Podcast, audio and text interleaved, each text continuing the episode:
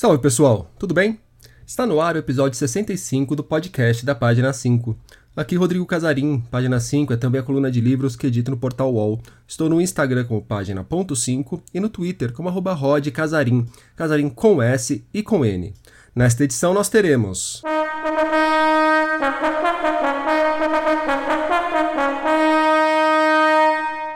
Entrevista com Braulio Tavares, nome fundamental da ficção científica no Brasil. Novidades da Capulana para 2021. Quadrinhos seriados na web. Vanessa Vascolto, Marco Severo literatura de Trinidad e Tobago nos lançamentos.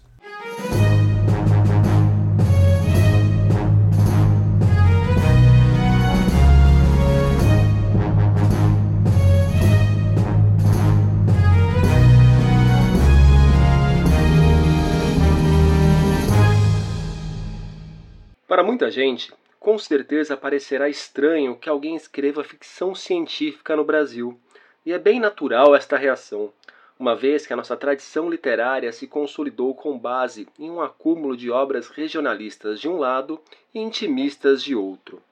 A preocupação documental, crítica ou existencial, parece ter prevalecido a tal ponto que tornou-se difícil ver com bons olhos a criação de obras que explorassem outros caminhos mais desinteressados, mais pessoais e que implicitamente postulassem objetivos e valores diferentes para a atividade literária. Acabei de ler para vocês o começo de O Futuro na Ponta do Nariz, artigo que Rubens Figueiredo publicou na revista 34 Letras em março de 1990. 31 anos depois, ninguém mais estranha a produção de ficção científica feita por escritores brasileiros. Um dos nomes fundamentais na construção desse caminho do gênero no Brasil é Braulio Tavares.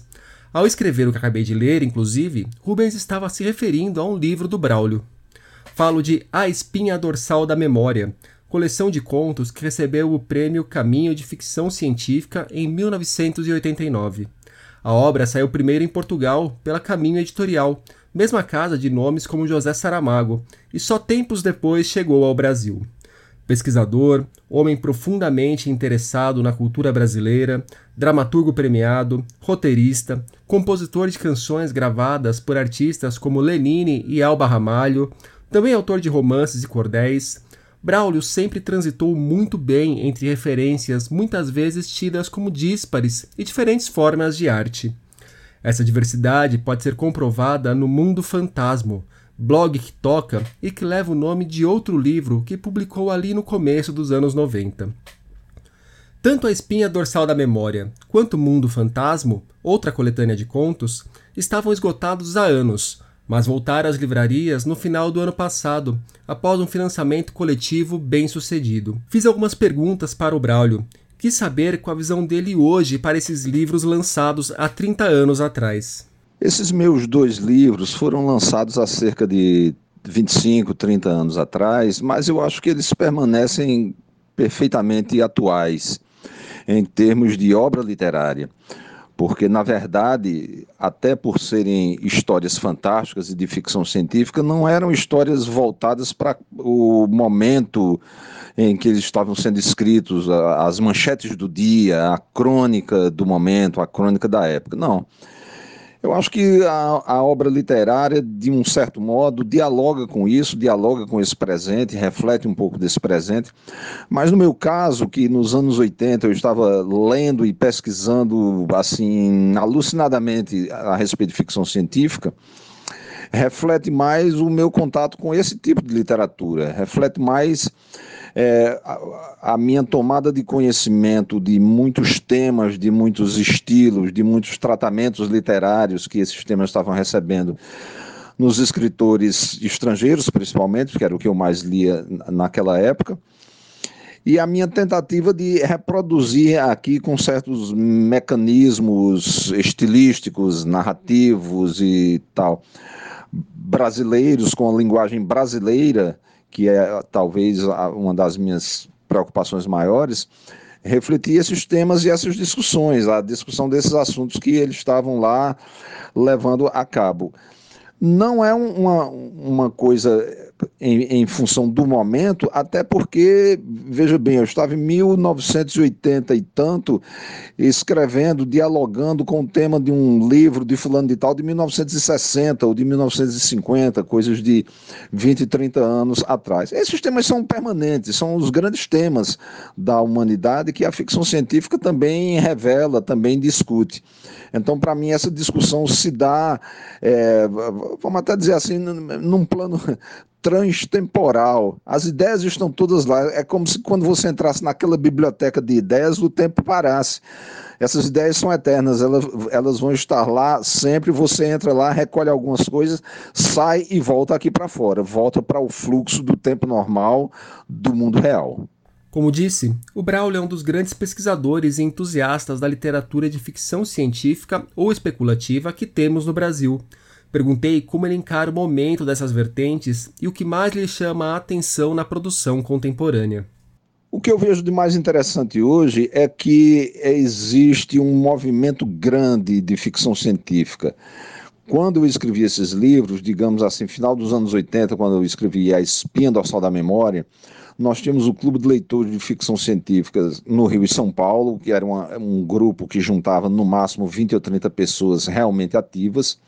Nós tínhamos um ou outro grupo em Porto Alegre e pessoas isoladas em cidades brasileiras. Hoje você tem centenas de leitores participando ativamente de antologias, de oficinas literárias, cursos de escrita criativa, é, não temos mais a onda dos fanzines, que era muito daquele tempo, mas temos hoje o que?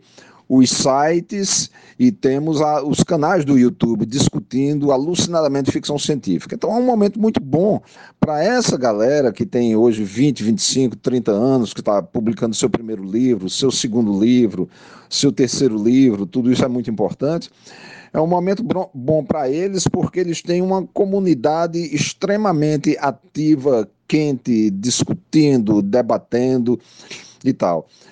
Eu tenho uma certa nostalgia, talvez, porque se eu tivesse, se naquela época em que eu comecei a escrever ficção científica, houvesse um ambiente, inclusive com a, a quantidade de editoras dispostas a publicar ficção científica, uma, houvesse naquele tempo um ambiente como esse de hoje, eu talvez tivesse me especializado em escrever ficção científica. Eu sou um escritor de ficção científica é, bissexto. Eu publiquei alguns livros de contos ao longo de, desses 30 anos. Gosto de pesquisar porque o assunto me interessa profundamente. Acho uma das formas mais interessantes e mais importantes de literatura que tem por aí mas eu me divido com outras coisas. Eu tenho um trabalho de música popular, eu tenho um trabalho de teatro, eu tenho um trabalho de escrever para televisão, para cinema. Eu, eu, traduzo livros e não traduzo somente ficção científica, pelo contrário, traduzo literatura policial, que eu também gosto. Então eu me dividi entre várias atividades e não me arrependo disso, porque isso é uma coisa que também ajudou a me formar como escritor. Agora, é possível seria possível naquele tempo, se, se houvesse um ambiente tão quente, tão promissor quanto esse de hoje, que eu tivesse me dedicado totalmente à ficção científica. Acho que é um momento positivo no sentido quantitativo, no sentido de qualitativo também, de talentos que têm aparecido, e principalmente pelo fato de que existe hoje esse imenso repositório de informações instantaneamente acessíveis, que é a internet. Isso é uma coisa que mudou de fato todo esse panorama. Esse panorama. A ficção científica, sabemos, costuma trabalhar com possibilidades de mundo. O Braulio também contou para a gente o que vislumbrava há 30 anos, o que se cumpriu, o que o frustrou e o que soava como ficção científica naquela época e hoje faz parte da nossa realidade. O mundo que eu visualizava 30 anos atrás não era substancialmente um mundo muito diferente desse. Talvez a grande diferença seja o, o que eu chamo o mundo vídeo digital eletrônico. Era uma expressão que eu já usava naquela época, num artigo que eu escrevi em 1980 e pouco no Jornal do Brasil. Esse mundo vídeo digital eletrônico é o que nós temos hoje na internet, na World Wide Web, em todas as formas de transmissão quase instantânea de, de comunicação e de acesso quase instantâneo de qualquer ponto do mundo através de computadores e principalmente de celulares. Eu acho que ninguém conseguiu imaginar uma coisa como o celular com a capacidade computacional que um celular moderno tem, um smartphone moderno tem, aquele, aquela coisa um pouco maior do que uma, um maço de cigarros que você leva no bolso e ali você tem telefone, calculadora, máquina fotográfica, gravador, pode acessar bibliotecas do mundo inteiro, pode trocar mensagens por escrito, por áudio, por vídeo com pessoas do mundo inteiro. Então, isso, foi, isso é um, um detalhe que realmente estava começando naquela época, a gente já vislumbrava o crescimento desse mundo, mas não exatamente as formas que isso iria tomar. Por outro lado, é, existe um, um, outro aspecto, que é um aspecto não tão bom, e que naquela época já visualizava e que hoje está mais concreto ainda, que é, vamos dizer assim, a, a, a degradação e a autodestruição disso que a gente chama a sociedade capitalista, industrial, militar capitalista no, no, no, sentido econômico mais amplo, porque a, a, as ditas sociedades comunistas são mais capitalistas do que as sociedades do Ocidente, vide a China. Mas toda, toda essa estruturação social baseada em capitalismo financeiro, em superprodução, é, essa coisa da soja, da carne, do uso da água, a destruição do meio ambiente que isso provoca, tudo isso já estava na, na obra do Ballard, já estava na obra do Harlan Ellison, do eh, Gibson, Bruce Sterling, todos os cyberpunks que no, nos anos 80 já estavam falando sobre isso. Então é um processo que cada vez, cada vez mais se, se acentua e que está nos levando, creio eu, a uma catástrofe planetária que vai ter um aspecto político, militar, vai ter um aspecto econômico, financeiro, digamos assim, zerar todos os dinheiros que existem nos bancos de todo o mundo e você ter que sair todo dia com um pacote de livros embaixo do braço para trocar, por pão, açúcar e café. E vai ter um aspecto ambiental também, porque aí nós perderemos o controle sobre é, sobre pragas da lavoura, sobre doenças, sobre pandemias, sobre tudo. Então, isso é um, um, futuro apocalíptico que a ficção científica, já naquela época, na década de 80, anunciava e que nada aconteceu nesses últimos 30 anos que me fizesse mudar de opinião, que me fizesse achar que isso não vai acontecer. Em Sympathy for the Devil, um dos contos de A Espinha Dorsal da Memória, um homem faz um pacto com o diabo e pede para passar uma noite com a atriz Nastasia Kinski, grande musa do cinema ali pelos anos 80. Ao falar sobre esse conto, o escritor nos revela um pouco dos bastidores de sua criação, dos seus estudos e dos paralelos possíveis de se fazer na literatura. Esse conto Sympathy for the Devil, que é, claro, inspirado na canção dos Rolling Stones, ele é parelho com outro conto meu chamado Oh Lord, Won't You Buy Me, inspirado numa canção da Janis Joplin. É, isso é um, um, subgênero tradicional dentro da ficção fantástica, a dos pactos com o demônio, o sujeito que faz um pacto com o diabo em, em, torno de, em troca de alguns favores, alguns benefícios e tal. Eu fiz uma certa ironia com isso, porque quando eu estava cursando a Clarion Workshop lá nos Estados Unidos, em 91, a gente discutiu sobre histórias de pacto com o diabo e eu perguntei para o pessoal: algum de vocês aqui já escreveu uma história de pacto com Deus? Aí todo mundo disse: não, acho que não. Eu digo: pois eu vou escrever uma. E foi essa, Oh Lord, Won't You Buy Me? Que o cara encontra Deus numa de suas versões no metrô de São Paulo e faz um pacto com ele. Na verdade, é, essas histórias eh, são, para mim, um prolongamento daquelas histórias da mil, das Mil e Uma Noites em que alguém acha um, uma lâmpada, uma garrafa, uma coisa qualquer, e lá de dentro sai um gênio que concede três favores, três pedidos. É aquela coisa também de que você é, tem um desejo muito forte e para você satisfazer esse desejo muito forte, você vai pro provocar um desequilíbrio no, do, no universo, porque o seu desejo é tão forte que você é capaz de tudo para satisfazê-lo. É uma coisa psicologicamente é, plausível, tem uma certa lógica e acarreta essas histórias onde, onde um indivíduo, para, por exemplo, no caso do meu conto, para ir para a cama com uma mulher ou com uma simulação daquela mulher, ele é capaz de estragar toda a vida dele. A, o argumento do meu conto é fantástico, mas a situação básica do meu conto é uma situação que a gente encontra todos os dias nas páginas policiais dos jornais. Então, de certa forma, mesmo sendo um conto com viés fantástico, eu diria que é uma história de Nelson Rodrigues. As novas edições de A Espinha Dorsal da Memória e Mundo Fantasma saíram pela Bandeirola. A Capulana anunciou há pouco seus primeiros títulos editados em 2021. A editora começa o ano apostando num autor brasileiro e em um moçambicano. De Moçambique, a novidade é Quatro Histórias, pequeno livro de contos de João Paulo Borges Coelho. Nas quatro histórias do volume, o escritor leva o leitor para lugares de Moçambique, claro, de diferentes épocas, e também para cantos do Congo e da China.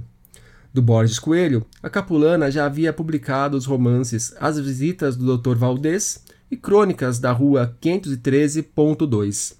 Já a aposta nacional é em Bruno Honorato, vencedor do concurso Seja Nosso Autor, promovido em 2019. O Bruno levou na categoria romance com o livro A Boca do Muro, que agora chegará aos leitores. Na obra, o autor conta a história de quatro amigos que formam um grupo de pichadores, numa narrativa que passa por temas como a ocupação da cidade e as questões sociais e políticas relacionadas à pichação. No final de janeiro, a Conrad começou a trabalhar com quadrinhos nacionais publicados mensalmente em formato digital. São histórias divididas em capítulos que chegam aos leitores aos poucos, com novidades a cada 30 dias. Os primeiros títulos, ou primeiras franquias desse formato, são Maria Lua e Companhia, de Juloyola, que apresenta uma bruxa cheia de mistérios e preguiça, e Em Ti Me Vejo, de Regiane Brás e Marília Mars, que traz uma história sobre amor próprio e aceitação. Os trabalhos podem ser encontrados em sites que vendem livros digitais. A escritora Vanessa Vascolto explora diferentes áreas da literatura. Em 2018, ela lançou pela Lamparina Luminosa o romance Água Fria e Areia. No mesmo ano, foi finalista do prêmio Barco a Vapor com o infanto juvenil A Árvore e a Nana. Em 2019, publicou a peça de teatro Maior Distância entre Dois Pontos, que saiu pela SESI São Paulo. No ano passado, Vanessa voltou ao romance com Terra Dentro, livro que ela apresenta aqui pra gente. Bom, Terra Dentro é a história de uma fatalidade que acontece na vida de três irmãos que habitam e trabalham uma plantação de batatas num plano rural muito, muito profundo, muito remoto do Brasil. Uh, são eles né, que narram essa tragédia familiar, a Mirna, a Rita e o Mosquito. É, e eles narram numa dinâmica, numa engrenagem entre as memórias e as imagens do pensamento de cada um, que aos poucos vai formando o quadro geral dessa tragédia e das consequências dessa tragédia para todos eles. É um texto muito marcado pela oralidade. As personagens falam cada uma para um interlocutor diferente e falam de modo muito simples. É, mas nessa situação elas precisam dar conta de assuntos e sentimentos muito complexos. É, então elas refletem sobre o passar do tempo, sobre a vida e a morte, a dor e a beleza de toda essa situação, sobre o amor, sobre as suas relações de escuta, mas principalmente sobre como o espaço, essa terra é, que eles habitam, é, não os pertence, mas que ainda assim é, os constitui muito intimamente. E essa é a grande questão de Terra Dentro. Então, mesmo nesse cenário muito simples e com personagens que em primeira pessoa se expressam de modo muito simples, é, Terra Dentro é uma prosa curta, é densa, entre um faroeste poético e um pesadelo existencialista. Terra Dentro, de Vanessa Vascolto, saiu pela Reformatório.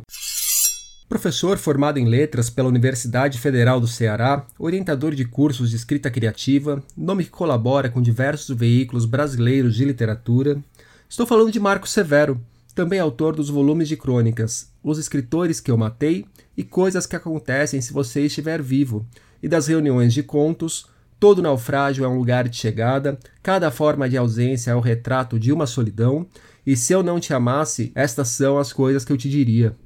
Em 2020, o Marco lançou uma novela, um dos nomes inventados para o amor. Aqui, ele conta como a história surgiu e o que procurou construir. A minha novela surgiu porque eu queria escrever a história de uma mulher que tem uma forma enviesada de compreender o amor. A Cacilda caminha temerosamente sobre um terreno em que confunde suas lacunas afetivas com a urgência do afeto que lhe foi negado. Ela quer ser amada a qualquer custo e acredita que a estabilidade no campo do amor será capaz de lhe devolver algum idílio possível, lugar onde ela nunca esteve a não ser em desejo. Eu quis criar uma personagem que representasse essas ausências, essas lacunas. E como nosso lidar com as circunstâncias da vida, com o outro, pode estar muito ligado ao nosso estar no mundo e em como o mundo se instala dentro da gente. Eu tenho me reconhecido cada vez mais como um escritor brasileiro, latino-americano, que ocupa um lugar no mundo dentro das mazelas e dos prazeres encontrados aqui. Tenho buscado cada vez mais escrever sobre nossas próprias agruras, como forma de tentar compreendê-las e compreender quem nos tornamos a partir delas. Essas são questões que também fazem parte dos caminhos da minha personagem e do cenário da própria América Latina, que aos poucos tem começado a mudar, mas é preciso que comecemos a olhar para os perigos com os quais nos acostumamos. Não é possível que a gente continue a normalizar absurdos, e a história da Cacilda é também essa narrativa. Um dos nomes inventados para o amor saiu pela Moinhos. De cabeça, vocês sabem onde fica Trinidad e Tobago? Não vale responder simplesmente América Central ou Caribe. Sabe? Não sabe, né? Trinidad e Tobago fica quase grudado à Venezuela. Pouco mais de 10 quilômetros separam a costa venezuelana das ilhas que formam o pequeno país caribenho. Foi lá que a escritora Claire Adam nasceu e é lá que se passa a história de Menino de Ouro, título apontado pela BBC como um dos 100 livros que moldam o nosso mundo. O Flávio Moura, editor da Todavia, que acaba de lançar o romance aqui no Brasil, apresentou o livro para gente. É, esse é um livro que nos tocou muito na Todavia pela, pela crueza com que conta a história de dois irmãos gêmeos, uh, Peter e Paul, eles têm na casa dos 13 anos, moram na ilha de Trinidad, são de uma família de classe média baixa. Uh, o Peter é um geninho, é um garoto muito promissor da família, e o Paul tem problemas de aprendizado, tem uma personalidade toda retraída. E são gêmeos, mas muito diferentes em comportamento. E acontece que um dia o Paul uh, some, desaparece. E aí o pai deles precisa é, tomar uma decisão importante, porque todo o dinheiro que ele guardou na vida foi para tentar fazer com que o Peter fosse estudar fora. E agora ele se vê às voltas com a necessidade de empatar esse, esse, esse recurso no resgate do, do outro filho, do filho problema. É um romance muito delicado, muito, é, é, enfim, é intenso na maneira como retrata essa família, muito novo para a gente ao, ao mostrar um, um, dia a dia numa ilha é, caribenha que, apesar de ser muito parecido com o Brasil, é, é um espaço que, que a gente conhece pouco é o primeiro romance da autora e, e, e um livro que se lê com muita uh, com muita garra, com muita vontade, com muita curiosidade e tem um desenlace bastante surpreendente. A gente espera que vocês gostem. Menino de Ouro foi traduzido para o português por André Xarnobai. E nesses dias, na página 5, nós tivemos Pare de reclamar do Big Brother e vá ler um livro. E resenha de Minha Carne, Diário de uma Prisão, de Preta Ferreira. Por hoje é isso aí, pessoal. Indiquem o podcast para amigos e inimigos. Um abraço, um beijo, um aperto de mão e até semana que vem.